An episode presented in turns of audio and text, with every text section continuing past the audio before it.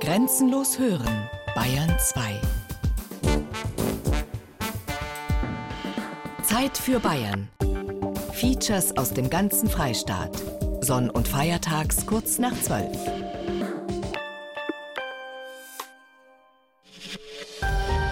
Bayern 2. Zeit für Bayern.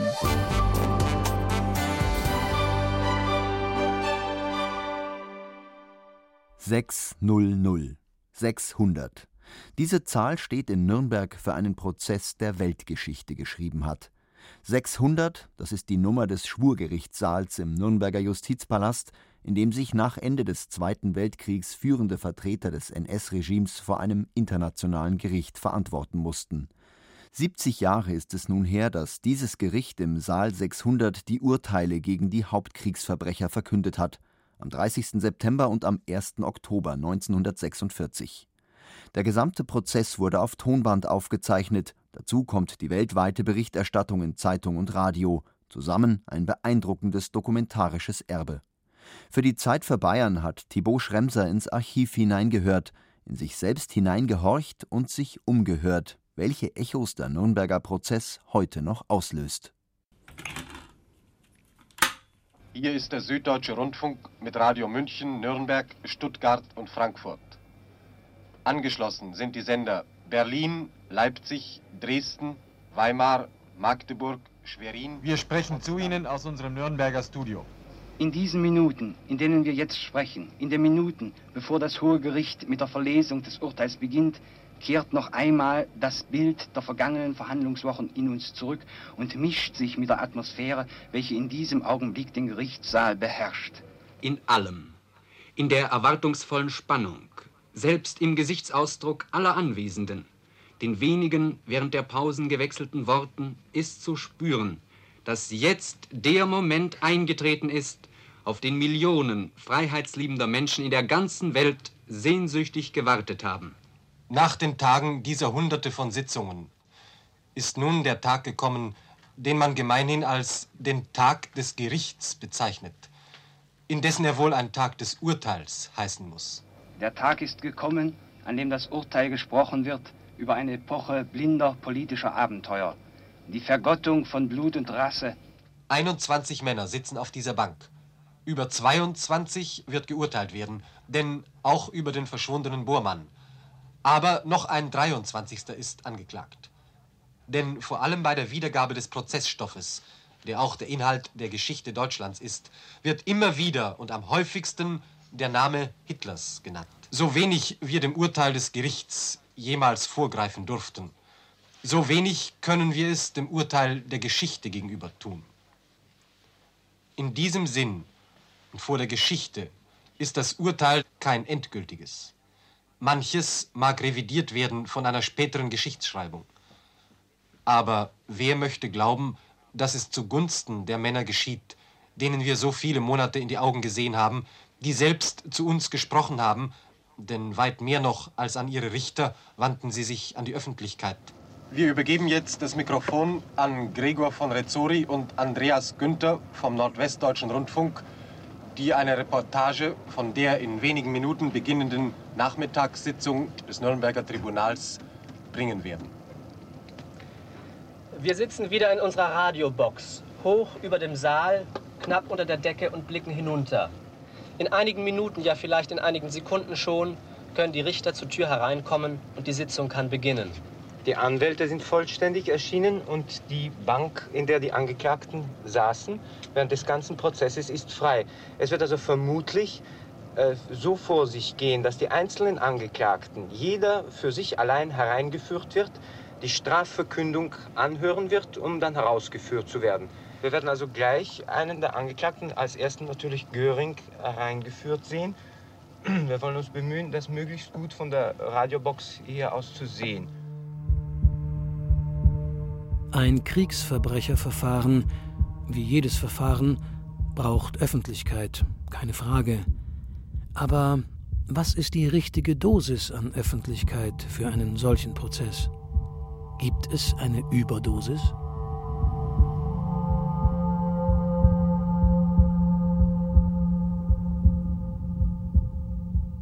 Jetzt erheben sich alle. Der Gerichtshof tritt ein. Schildere bitte die Richter. Ja, erst kommen die beiden Franzosen mit ihren weißen Plastrons und Umhängen. Dann kommt Mr. Parker, der Amerikaner. Wie sehr muss der Prozess zum Spektakel werden, damit die Menschen einschalten? Wir können Göring leider nicht sehen. Es ist ein äh, äh Malheur für uns. Wir werden versuchen, Ihnen den nächsten Angeklagten ganz genau zu schildern. Sie stehen nämlich genau in der Wand unter uns. Fenster aufmachen? Äh, ich glaube nicht, dass wir das Fenster aufmachen können. Ein Augenblick höchster Spannung. Die Anwälte drehen sich um. Alles blickt zur Anklagebank. Wir schalten auf den Gerichtshof um. On the counts of the indictment, on which you have been Wie viel Dramatisierung erträgt das Ereignis, ohne seine Würde zu verlieren? Es scheint etwas nicht mit der, mit der äh, Lautsprecheranlage zu funktionieren. Es wird an dem äh, Mikrofon genestelt, das Göring benutzen soll. Ja, wir bekommen hier auch immer nur äh, Bruchstücke und Fetzen von Worten herauf. Es ist offenbar ein kleiner technischer Fehler. Das äh, verzögert die ganze Angelegenheit etwas. Ein Offizier der Garden probiert einzelne Kopfhörer aus damit die Angeklagten auch den Urteilsspruch genau mitbekommen. Göring ist befragt worden, ob er hören kann. Wir können Göring im Augenblick nicht von hier sehen, aber er wird sofort äh, nach vorne treten. on which you have been convicted, the International Military Tribunal sentences you to death by hanging. Äh, Göring ist zum Tod durch Strang verurteilt worden. Wie Sie eben gehört haben, wir können im Augenblick nicht sehen. Der Tod durch den Strang. Ein strenges Urteil. Da es kein strengeres Urteil gibt, so ist ihm gegenüber nicht viel zu sagen.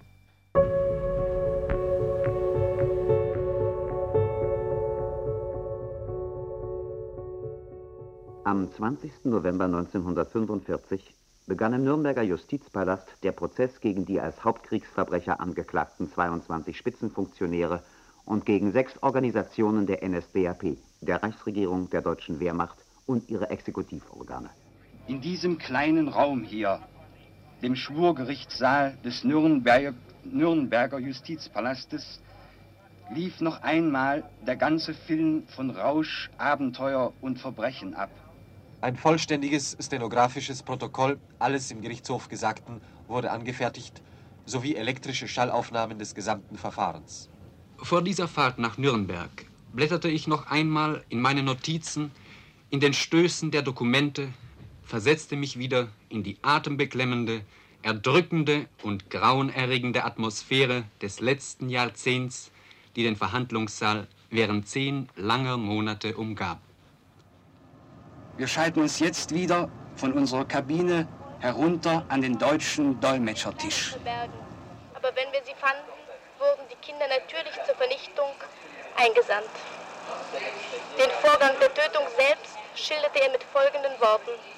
Es dauerte drei bis 15 Minuten, je nach den klimatischen Verhältnissen, um die Menschen in der Todeskammer zu töten. Die Urteilsverkündung im Nürnberger Prozess ist ein bedeutungsvoller und bewegender Moment in der Geschichte unserer Zeit. Des Bundesstaates Österreich.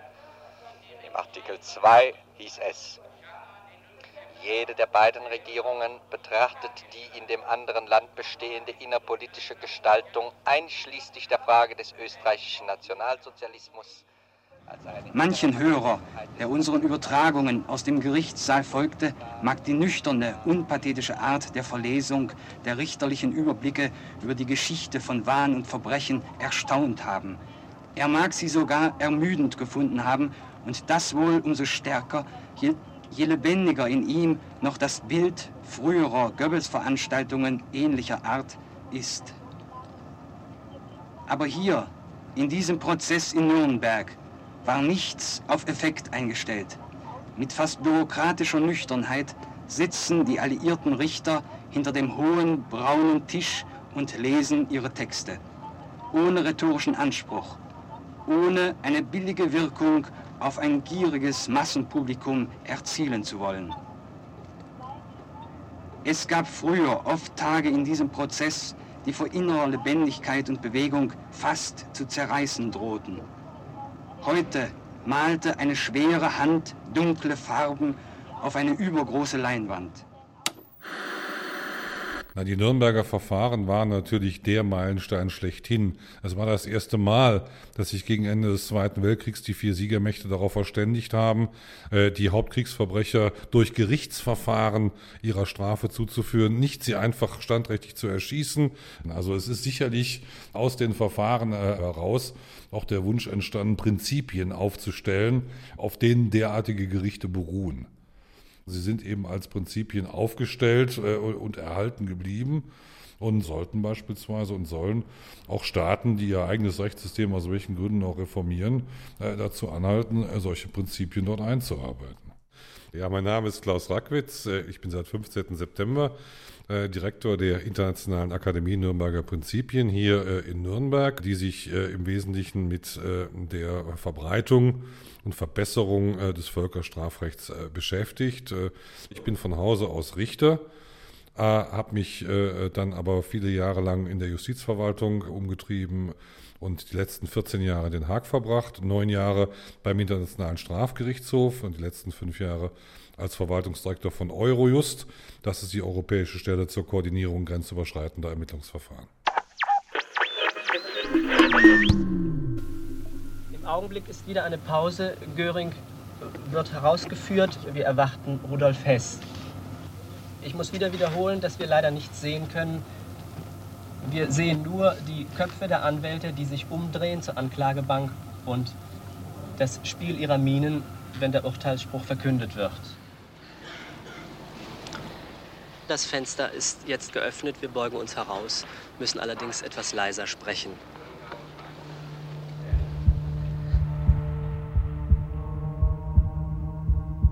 Ich bin 1990, 44 Jahre und elf Tage nach dem Ende des ersten Nürnberger Prozesses geboren. Und ich habe zu wenig nach dieser Zeit gefragt, ganz klar. Sie hören die Verkündung der Strafen für die Angeklagten in der deutschen Übersetzung durch den Dolmetscher. Angeklagter Rudolf Hess, gemäß den Punkten der Anklageschrift, unter denen Sie für schuldig befunden wurden, verurteilt das internationale Militärgericht zu lebenslänglichem Gefängnis. Aber was kam denn, wenn man nach dieser Zeit gefragt hat? Unschuldsbeteuerungen. Angeklagter Joachim von Ribbentrop, gemäß den Punkten der Anklageschrift, unter denen Sie für schuldig befunden wurden, verurteilt Sie das internationale Militärgericht zum Tode durch Erhängen. Was mag in diesen Männern vorgehen? Vorgetäuschte Erinnerungslücken. Waren sie vorgetäuscht? Oder muss der Mensch wegschauen, um in einem solchen Staat zu leben? Und muss er vergessen, um danach weiterzuleben? Das Verfahren gegen die Angeklagten beruhte in großem Maße auf den von ihnen selbst angefertigten Dokumenten. Angeklagter Wilhelm Keitel, gemäß den Punkten der Anklageschrift, unter denen Sie für schuldig befunden wurden, verurteilt das internationale Militärgericht sie zum Tode durch den Strang.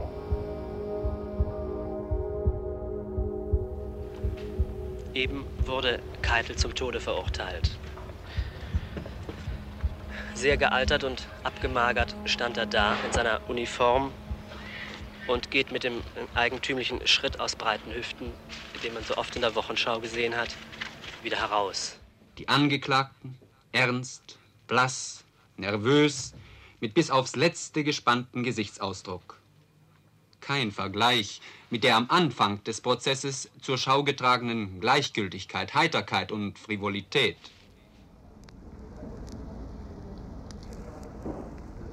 Mit, Zu mit Zustimmung des Gerichts rufe ich nunmehr den Angeklagten Fritsche in den Zeugenstand. Ja, certainly. Hans Fritsche, der als Rundfunkkommentator den meisten unserer Hörer noch in Erinnerung sein wird, steht zurzeit als letzter der Angeklagten vor dem Nürnberger Gericht. Will you repeat this oath after me? I swear by God. Ich schwöre bei Gott, the Almighty and dem Omniscient, Allmächtigen und Allwissenden, that I will speak the pure truth, dass ich die reine Wahrheit sage, Ich und meine Mitarbeiter in Presse und Rundfunk haben wohl ohne Ausnahme den Stürmer radikal abgelehnt. Die Anklage macht ihm unter anderem zum Vorwurf, durch antisemitische Hetze einen Beitrag zur Ermordung der Juden gebracht zu haben. Hiergegen protestiere ich. Das glaube ich nicht verdient zu haben. Ich wünschte eine Einschränkung des überragenden Einflusses des Judentums auf die deutsche Politik, Wirtschaft und Kultur. Und ich habe auch erst hier im Prozess erfahren, dass Hitler die jüdischen Warnungen vor ihm durch einen Mordbefehl in furchtbarer Weise bestätigte. Vermag nicht, heute Kreuziger zu rufen, da ich gestern Hosianna gerufen habe. Ich glaubte an Hitlers Versicherungen seines ehrlichen Friedenswillens. Ich glaubte an die amtlichen deutschen Dementis gegen alle ausländischen Meldungen über deutsche Gräueltaten. In unserer Aufnahme hören Sie nun den Anfang der Schlussansprache des Angeklagten Streicher. Meine Herren Richter, zu Beginn dieses Prozesses bin ich vom Herrn Präsidenten gefragt worden, ob ich mich im Sinne der Anklage schuldig bekenne. Ich habe diese Frage verneint. Das durchgeführte Verfahren und die Beweisaufnahme haben die Richtigkeit meiner damals abgegebenen Erklärung bestätigt. Es ist festgestellt, erstens, die Massentötungen sind ausschließlich und ohne Beeinflussung auf Befehl des Staatsführers Adolf Hitler erfolgt. Ich fasse zusammen. Ich habe als Soldat meine Pflicht getan. Mit Zustimmung des Gerichtes rufe ich zunächst den Zeugen Höss.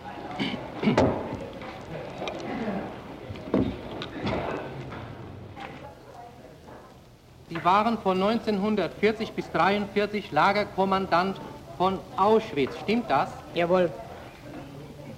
Und in dieser Zeit sind Hunderttausende von Menschen dort in den Tod geschickt worden. Ist das richtig? Jawohl.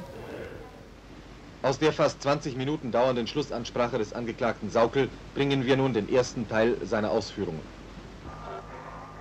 Meine Herren Richter, von dem im Prozess offenbar gewordenen Untaten bin ich in innerster Seele erschüttert. Ich beuge mich in tiefer Demut und Ehrfurcht vor den Opfern und Gefallenen aller Völker. Ist es weiter richtig, dass Ihnen Eichmann erklärte, insgesamt seien in Auschwitz über zwei Millionen jüdische Menschen vernichtet worden? Jawohl. Männer, Frauen und Kinder? Ja.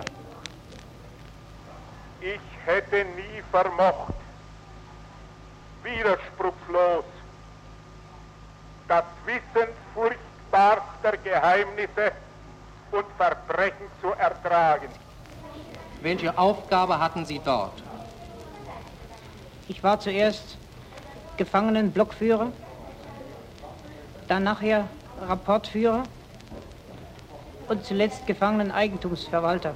Haben Sie da nicht erwogen, einen gewaltsamen Umsturz herbeizuführen? Auf solchen Gedanken wäre ich nie gekommen. Das wäre ganz gemeiner, nackter Verrat gewesen und hätte an der Tatsache nichts geändert. Armee und Bevölkerung glaubten damals noch an Hitler. Ein solcher Umsturz wäre gar nicht geglückt.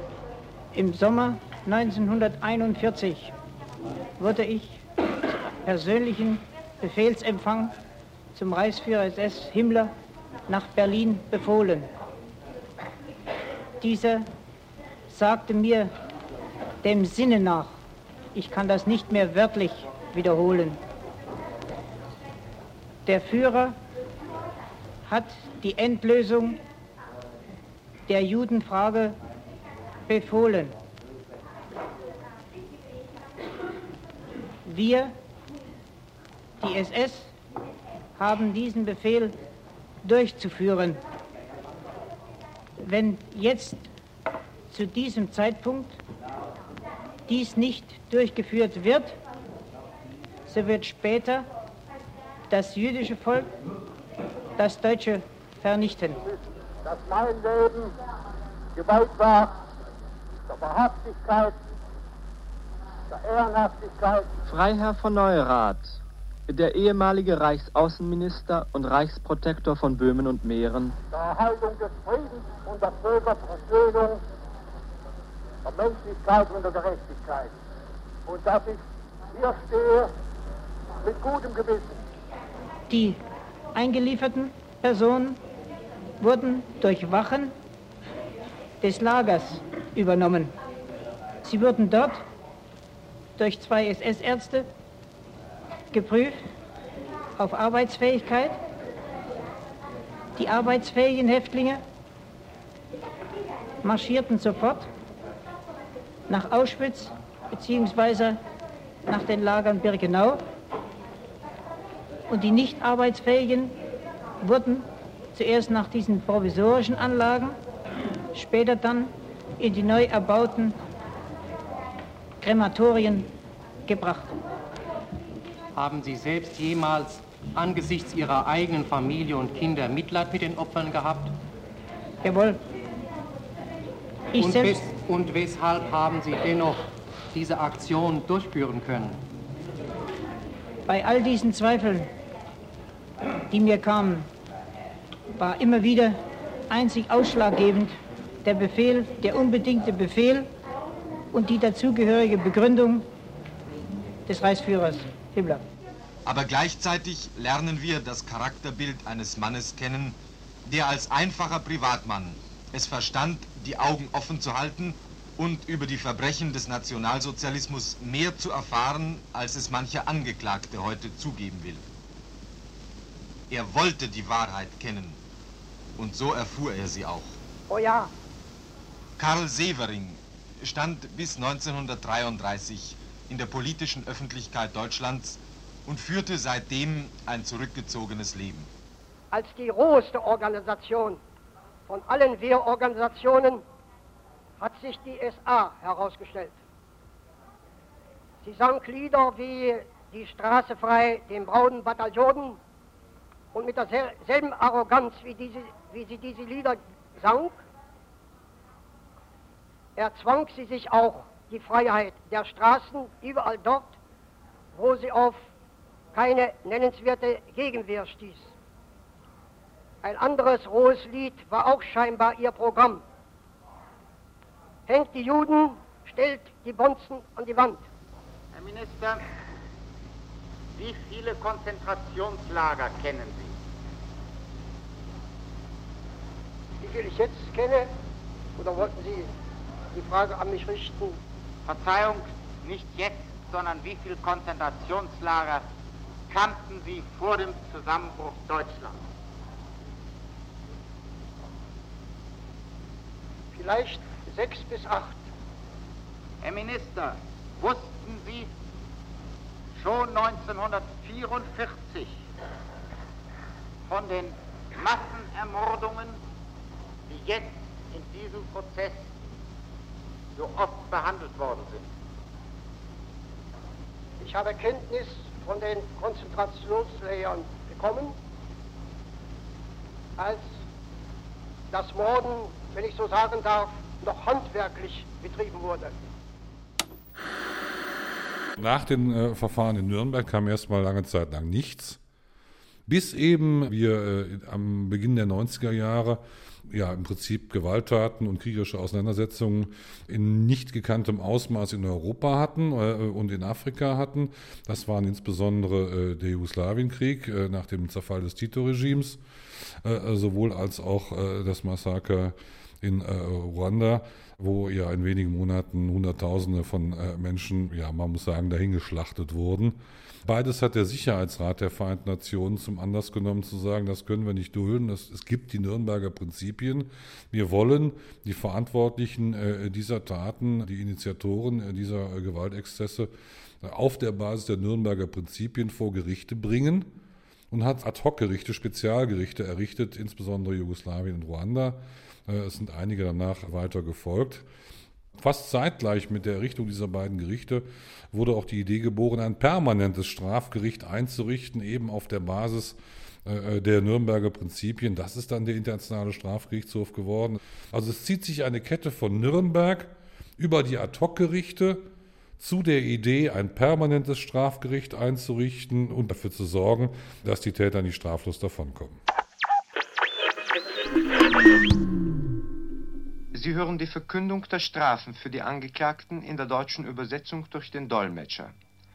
Die nationalsozialistischen Führer wurden einzeln in den Gerichtssaal zur Entgegennahme der Sentenz hereingeführt, so dass zwischen den einzelnen Sprüchen längere Pausen entstanden.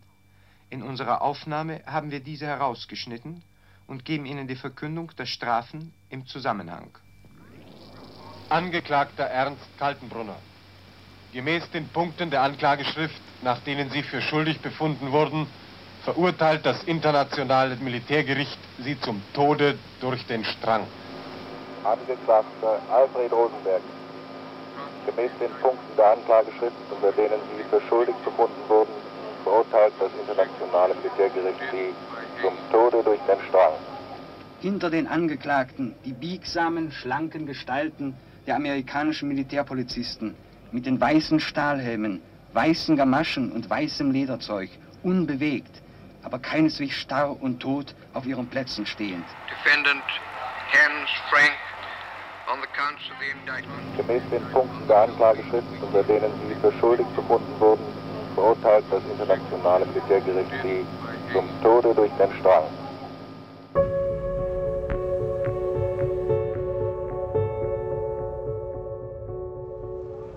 Was aber tun die Angeklagten? Wie verhalten sie sich? Viele Hörer werden es fragen. Göring, noch immer ein wenig die Pose liebend, die uns etwas anderes zu sein scheint als Haltung, wohl wissend, was ihn erwartet. Hess mit dem fremden, nervösen, fernen Blick des Abwesenden und mit seinen verzerrten Gästen. Einige haben ein Stück Papier genommen und machen sich Notizen. Notizen, die sie offenbar der Geschichte zu übergeben versuchen werden. Obwohl ich schon weiß, wie das Urteil ausfällt, höre ich genau hin, wenn die Angeklagten sprechen. Und ich hoffe, hoffe, dass sie die richtigen Worte wählen, einsichtig sind. Oder wenigstens, dass sie eine Spur Bewusstsein dafür zeigen, dass das, was sie getan haben, nicht einfach nur ihr Job war.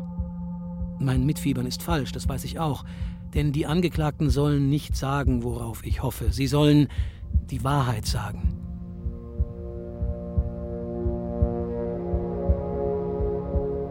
Rippentrop, fahl, zusammengefallen, gebrochen, ein müder Mann nach hochmütigen, arroganten Tagen.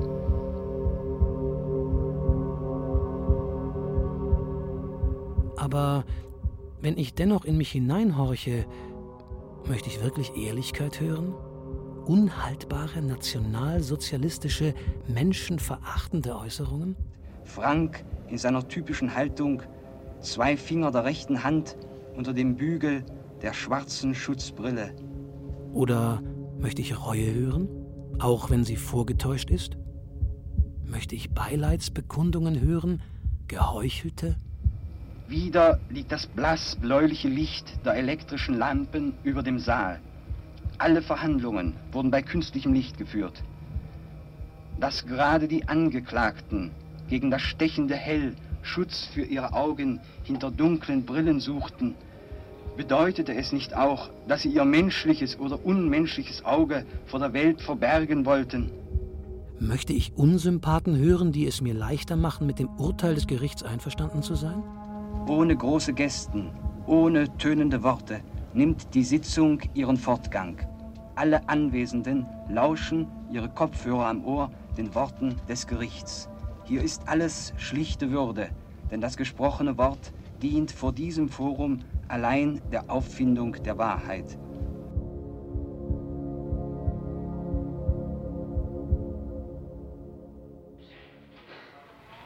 Of the shops of the 12,000 artisans, about 10,000 were to be closed definitely. Nein, er kommt nicht mit. Der, der Übersetzer kommt nicht mit.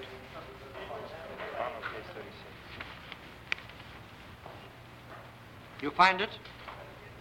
Ich hab's gefunden, Übersetzer nicht. 21 Männer, einer verschieden vom anderen. Will you give your name, please? Hermann Göring. Jeder mit ausgeprägten Zügen seines Charakters, aber vielleicht auch der Charakterlosigkeit. Uh, did you know who carried it out, who actually was there? Did you know Turner? Ich habe den Namen nicht verstanden. Did you know Mr. Turner? Ich kenne einen Turner, der aber mit dem Einsatzstab nichts zu tun hatte. Göring hat einen ganz anderen Kopf und eine andere Figur, nachdem er nicht mehr so dick ist. Wasn't Stottrot uh, Turner in uh, Paris in connection with the art collections? Ich wiederhole noch einmal, damit kein Irrtum möglich ist. Sie sagten Turner oder Körner. That's right. Turner. Turner. Körner.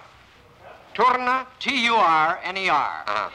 Wer aber hält unerschüttert, als hätte sich nichts ereignet, an Hitler fest? Göring, Hess, Ribbentrop, Streicher.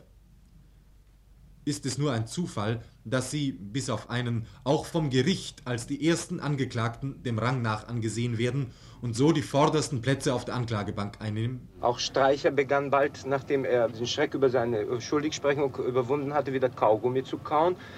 Er hatte, glaube ich, zum ersten Mal in den Prozess damit eingehalten, während äh, die Schuldigsprechung verlesen wurde. Manche von diesen Angeklagten haben nicht vergessen, auch mit ihren letzten Worten Propaganda zu machen, für die Mitwelt und für die Nachwelt zu posieren, Eindruck nicht nur zu machen, sondern sogar Eindruck zu schinden. Rudolf Hess. Es war mir vergönnt, viele Jahre meines Lebens unter dem größten Sohne zu wirken, den mein Volk in seiner tausendjährigen Geschichte hervorgebracht hat. Selbst wenn ich es könnte, wollte ich diese Zeit nicht auslöschen aus meinem Dasein. Die Verwirrung dieser Rede ist, man kann es nicht anders sagen, eindeutig. Selbstverständlich sind im Anfang Übergriffe vorgekommen. Selbstverständlich wurden da und dort auch Unschuldige betroffen. Selbstverständlich wurde auch da und dort geschlagen und es sind Rohheitsakte verübt worden.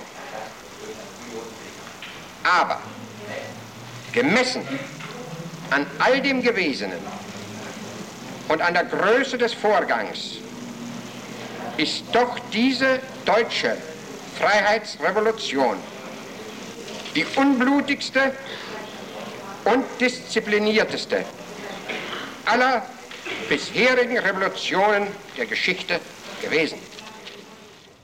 Wir überlassen unseren Hörern, die Folgerungen daraus zu ziehen. Angeklagter Wilhelm Frick. Angeklagter Julius Streicher. Gemäß den Punkten der Anklageschrift, unter denen Sie für schuldig befunden wurden, verurteilt das internationale Militärgericht Sie zum Tode durch den Strang. Angeklagter Walter Funk. Gemäß den Punkten der Anklageschrift, unter denen Sie für schuldig befunden wurden, verurteilt das internationale Militärgericht Sie zu lebenslänglichem Gefängnis. Es ist sehr schwierig, Ihnen ähm, so zu berichten, dass nicht kleine Pausen entstehen. In jedem Augenblick kann im Gerichtssaal gesprochen werden und wir wollen Ihnen möglichst gut äh, die Worte aus dem Gerichtssaal übertragen, sodass Sie alles original hören. Achtung, Räder kommt. Es entsteht Bewegung an der Tür. Es wird hereingeführt. Umschalten. Angeklagter Erich Reder. Angeklagter Karl Dönitz. Baldur von Schirach. Lebenslänglich 10 Jahre Gefängnis. Zu 20 Jahren Gefängnis. Angeklagter Fritz Saukel. Alfred Jodl. Arthur Seitz Tod durch den Strang. Es gab zu dieser Zeit keinerlei kodifiziertes Recht.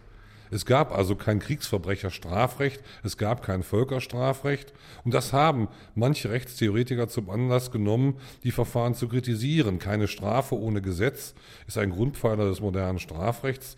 Das war in Nürnberg und in Tokio natürlich nicht so.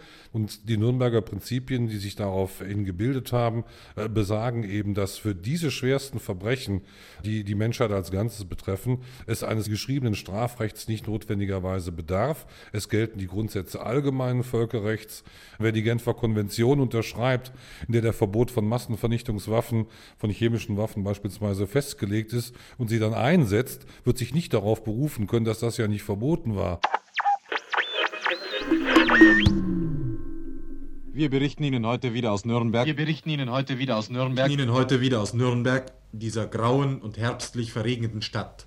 Der Stadt der deutschen Kaiser, der Stadt der mittelalterlichen Zünfte, der Stadt der Reichsparteitage und der Stadt des ersten internationalen Militärgerichtshofes, die wir jetzt eigentlich erst ein wenig kennenzulernen Gelegenheit haben, nachdem wir bisher nicht anders als Angeklagte, Richter, Verteidiger und Staatsanwälte alle Tage von Morgen bis Abend in einem einzigen Gebäude dieser und so gut wie unbekannten Stadt zugebracht haben. Das Leben der Berichterstatter ist hier ein eintöniges gewesen. Die meisten von ihnen haben kaum Gelegenheit gehabt, mehr als zwei oder drei Plätze kennenzulernen, ein Hotel, in dem man Mahlzeiten einnehmen kann, das sehr feldmäßig eingerichtete Schloss in Stein, in dem die meisten Korrespondenten untergebracht sind, und schließlich das weitläufige Gebäude des Justizpalastes mit mehr als 2000 Mitarbeitern, eine kleine Stadt für sich, mit Korridoren, die Straßen gleichen, in denen sich kleine Verkaufsläden, Barbier, Reinigungsanstalt, Schuhreparaturwerkstätte und ähnliches findet und wo man länger als fünf Minuten benötigt, um von den Räumen der sowjetrussischen Delegation zum Beispiel bis zum Schwurgerichtssaal zu gelangen, in dem bis zum vergangenen Samstag täglich die Angeklagten gesessen sind. Wer Wochen und Monate lang, Tag für Tag, in diesem Saal saß und den Geist bohrender Vertiefung in eine abschreckende Wirklichkeit beobachten konnte, wurde immer mehr von ihm gebannt. Der Prozess wurde in vier Sprachen geführt. Englisch, Russisch, Französisch und Deutsch. Alle Angeklagten mit Ausnahme Bormanns erklärten sich nicht schuldig. Der Gerichtshof hat 403 öffentliche Sitzungen abgehalten. 33 von der Anklagebehörde benannten Zeugen haben mündlich gegen die einzelnen Angeklagten ausgesagt. Wir sprechen wieder zu Ihnen von unserem Beobachterposten über dem Gerichtssaal. In wenigen Minuten wird das Gericht nach einstündiger Unterbrechung der Sitzung wieder zusammentreten, um in dem Überblick über eine Geschichte leichtsinniger und verbrecherischer Verachtung internationaler Formen und Gesetze fortzufahren. Noch ist im Augenblick die Atmosphäre der Pause in Wandelgängen und im Gerichtssaal vorherrschend. Die kurze Sitzungspause ist beendet. Wir blenden uns jetzt wieder unmittelbar in den Gerichtssaal ein. Es spricht der französische Richter Monsieur Donnedieu de Fabre. Hitler annonça au Reichstag que l'Allemagne ne se proposait pas d'attaquer l'Autriche ou même de s'immiscer dans sa politique intérieure. Le 1er mai 1936, il proclama publiquement ses intentions pacifiques tant à l'égard de l'Autriche que de la Tchécoslovaquie. Wir schalten uns nun wieder in die Leitung vom deutschen Dolmetschertisch ein. Vertrag die volle Souveränität Österreichs anerkannt. Im Über die Treppen des Hauses, man muss wohl sagen, stürzen Sekretärinnen mit Telegrammen, Manuskripten und Protokollen, alle eingespannt in einen spielend funktionierenden Apparat, der am Rande der Vorgänge im Saal aufgebaut ist, in ständiger Berührung mit ihnen, um eine gespannte Welt teilnehmen zu lassen.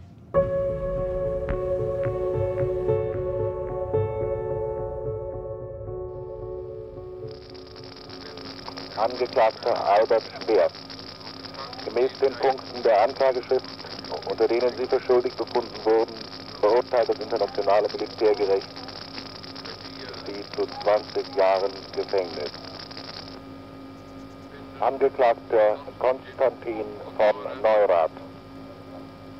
Gemäß den Punkten der Anklageschrift, unter denen Sie für schuldig befunden wurden, verurteilt das internationale Militärgericht Sie zu 15 Jahren Gefängnis. Die meisten unter ihnen verändert am Ende dieses Prozesses, aber mancher noch immer selbstsicher und hartnäckig. Das Gericht verurteilt den Angeklagten Martin Bormann den Punkten der Anklageschrift, unter denen er für schuldig befunden wurde, zum Tode durch den Strang.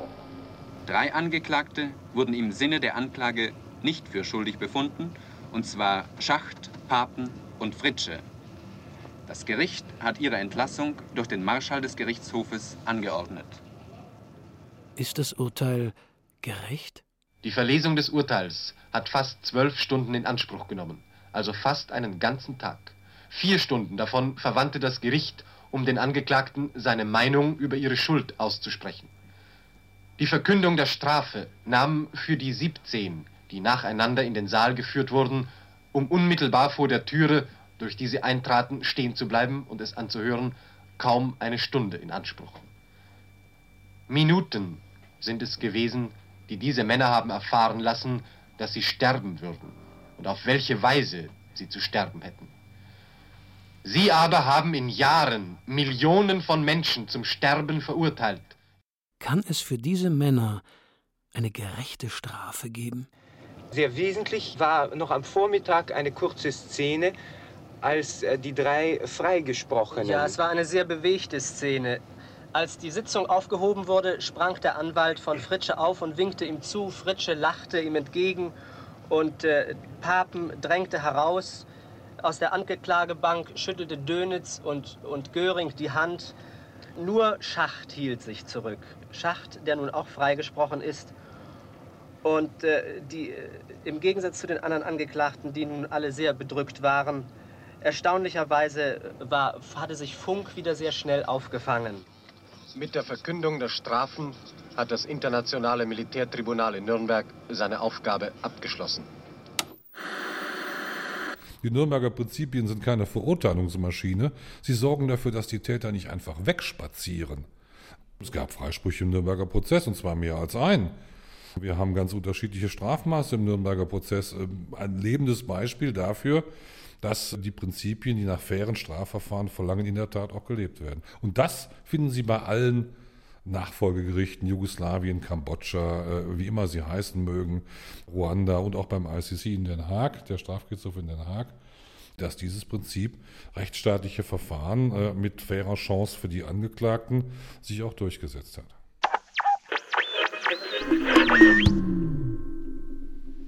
Verehrte Hörer, alle Berichterstatter, die heute die Plätze der Presse im Nürnberger Verhandlungssaal bis auf den letzten belegt hatten, stehen vor demselben Problem. Wie soll man in wenigen Worten, in ein paar Minuten, all die Eindrücke und Gedanken wiedergeben, die jeden Zeugen dieses Ereignisses überwältigen? Wir berichten Ihnen heute wieder aus Nürnberg und tun das, wie wir Ihnen schon mitgeteilt, an diesem Abend zum letzten Male in der Form eines Kommentars zu dem eigentlichen Prozessstoff. Dieser Stoff ist seit dem 19. November 1945, an dem wir mit einer kurzen Vorbesprechung unsere Berichte zum Nürnberger Prozess eingeleitet haben, in vielen Monaten hier umfangreicher erörtert worden als an den meisten Stellen. Wir haben es für unsere Aufgabe angesehen, dem geschichtlichen Vorgang des Prozesses gegen die 21 angeklagten nationalsozialistischen Führer und die sieben Organisationen einen so großen Raum einzuräumen, nicht wegen der Personen, Nicht einmal wegen der Gruppen, um die es sich handelt, und erst recht nicht wegen der Weltsensation, die mit aller Nüchternheit betrachtet dieser Prozess doch bedeutet. Wir glauben vielmehr, dass der ganze Komplex, der durch diesen Prozess aufgerollt wurde, eine große Bedeutung für das deutsche Volk darum hat, weil zum ersten Male in seiner Geschichte, soweit menschliches Vermögen es kann, die Hintergründe des abgelaufenen Jahrzwölfts im Licht der öffentlichen Betrachtung erscheinen. Sie hören nun die einleitenden Worte aus dem Plädoyer des französischen Anklagevertreters. Wenn wir es für nötig erachten, dass die Schuldigen bestraft werden, so denken wir, dass es nicht weniger heilbringend ist, den Machthabern von heute und von morgen die Forderungen einer Moral in Erinnerung zu rufen, ohne die weder die Ordnung noch der Frieden in der Welt herrschen können. Und wenige Deutsche haben es versäumt, sich durch den Rundfunk und die Presse über die Vorgänge in Nürnberg wenigstens teilweise zu unterrichten. Diese Tatsache stellt uns zufrieden. Eines steht fest. Die öffentliche Meinung in Deutschland gegenüber diesem Prozess hat sich grundsätzlich gewandelt. Äußerungen der Ablehnung verschwinden heute gegenüber denen der Zustimmung. Ich bin von Radio München. Ja. Und wir wollen mal ein bisschen rumschauen im Volk und unter den Leuten so, in diesen Wartesälen, äh, und wie so die einzelnen Personen über den Nürnberger Prozess denken.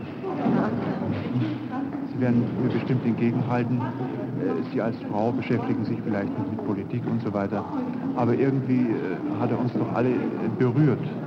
Ja, sicher. Eigenartig oder den anderen mehr als Genugtuung. Kann ich über das Urteil urteilen? Darf ich mich mal zu Ihnen ein bisschen hersetzen? Komm bitte, bitte.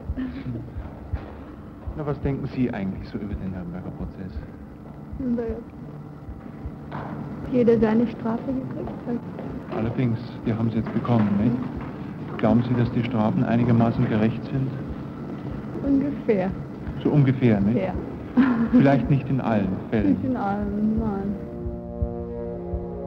Es scheint, als müsse jede und jeder eine Einschätzung des Urteils parat haben. Ist das nicht zu viel verlangt? Kann ich mich, wenn ich gefragt werde, der medialen Aufblasmaschine entziehen? Schaffe ich es zu sagen, ich weiß es nicht? Aber trotzdem, etwas finde ich nicht fair. Ich meine, Sie brauchen mich nicht gleich festzuhalten. Nein. Dass man Generäle hängt, finde ich nie fair. ja, Das hat mich entsetzt. Ja. Ich möchte aber schon betonen, ich verstehe von der Politik gar nicht viel. Gell? Ja, selbstverständlich. Sie sind unser Schutzmann hier im Haus, nicht? Ja. Wir wollten Sie mal fragen, was haben Sie eigentlich für eine Ansicht vom Nürnberger Prozess? Da fragen Sie mich ein bisschen zu viel. Der Prozess an und für sich hat mir gut imponiert. Ja. Das Urteil, das, das da rausgekommen ist, das ist im Großen und Ganzen also wirklich als gerecht zu empfinden. Obwohl es praktisch einen Freispruch fast nicht geben hätte dürfen. Nach dem, was wir als Deutsche von den Herrschaften alles haben mitmachen müssen. Ja. Das Urteil ist nach meiner Ansicht bis dahin gerecht bis auf die Freisprüche. Die Warnung an den, an der, des Anklägers war, das wird nicht das letzte Gericht dieser Art gewesen sein. Und er hat recht behalten. Es war nicht das letzte Gericht. Ob es zu wenig gegeben hat in den Jahren danach, ob es heute noch zu wenig gibt, ist eine ganz andere Frage. Aber er hatte mit seinem Statement, das ist eine Botschaft auch an die Mächtigen, völlig recht. Und was er prophezeit hat, ist eingetreten. Sie können da sicherlich nicht sagen, der oder die Machthaber, potenzieller Täter oder auch Revoluzer, die im Prinzip Umstürze äh, beginnen und äh, was häufig Auslöser äh, für solche Straftaten ist, werden das nicht tun, weil es den Strafgerichtshof gibt.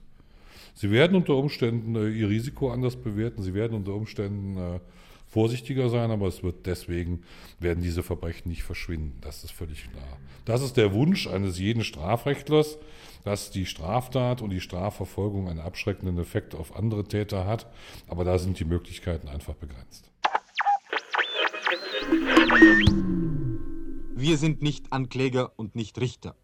Und wenn wir unsere Meinung abgeben, so ist es die des Chronisten, der nicht glaubt, dass die nüchterne Nachricht, sondern der Vortrag seiner Anschauung seine Pflicht ist. Ihre Geschichte ist zu Ende. Die Geschichte von zehn Monaten Nürnberger Prozesses ist zu Ende. Und wir haben Ihnen über diesen von dieser Stelle aus und um diese Zeit nicht mehr zu berichten. Oh, bravo. Wir brachten Berichte und Bandaufnahmen aus dem Verhandlungssaal des Nürnberger Justizgebäudes. Wir schalten jetzt von Nürnberg auf die einzelnen angeschlossenen Sender zurück. Die nächste Sendung aus dem Nürnberger Justizpalast bringen wir morgen früh um 9.20 Uhr. Lassen Sie bitte Ihr Gerät auf die gleiche Station eingeschaltet. Das war das Feature Die Urteile über die Echos des ersten Kriegsverbrecherprozesses in Nürnberg. Autor Thibaut Schremser, gesprochen hat Florian Walter. Im Saal 600 im Nürnberger Justizpalast werden auch heute noch Urteile verkündet. Im Dachgeschoss des Schwurgerichtsgebäudes befindet sich inzwischen eine Informations- und Dokumentationsstätte. Wenn Sie wissen wollen, wie der Saal 600 damals aussah und heute aussieht, wir haben uns zusammen mit einer der letzten Zeitzeuginnen den Saal angeschaut und von diesem Besuch ein 360-Grad-Video erstellt, in dem Sie sich virtuell durch den Raum bewegen können. Wenn Sie wollen, klicken Sie rein unter bayern2.de.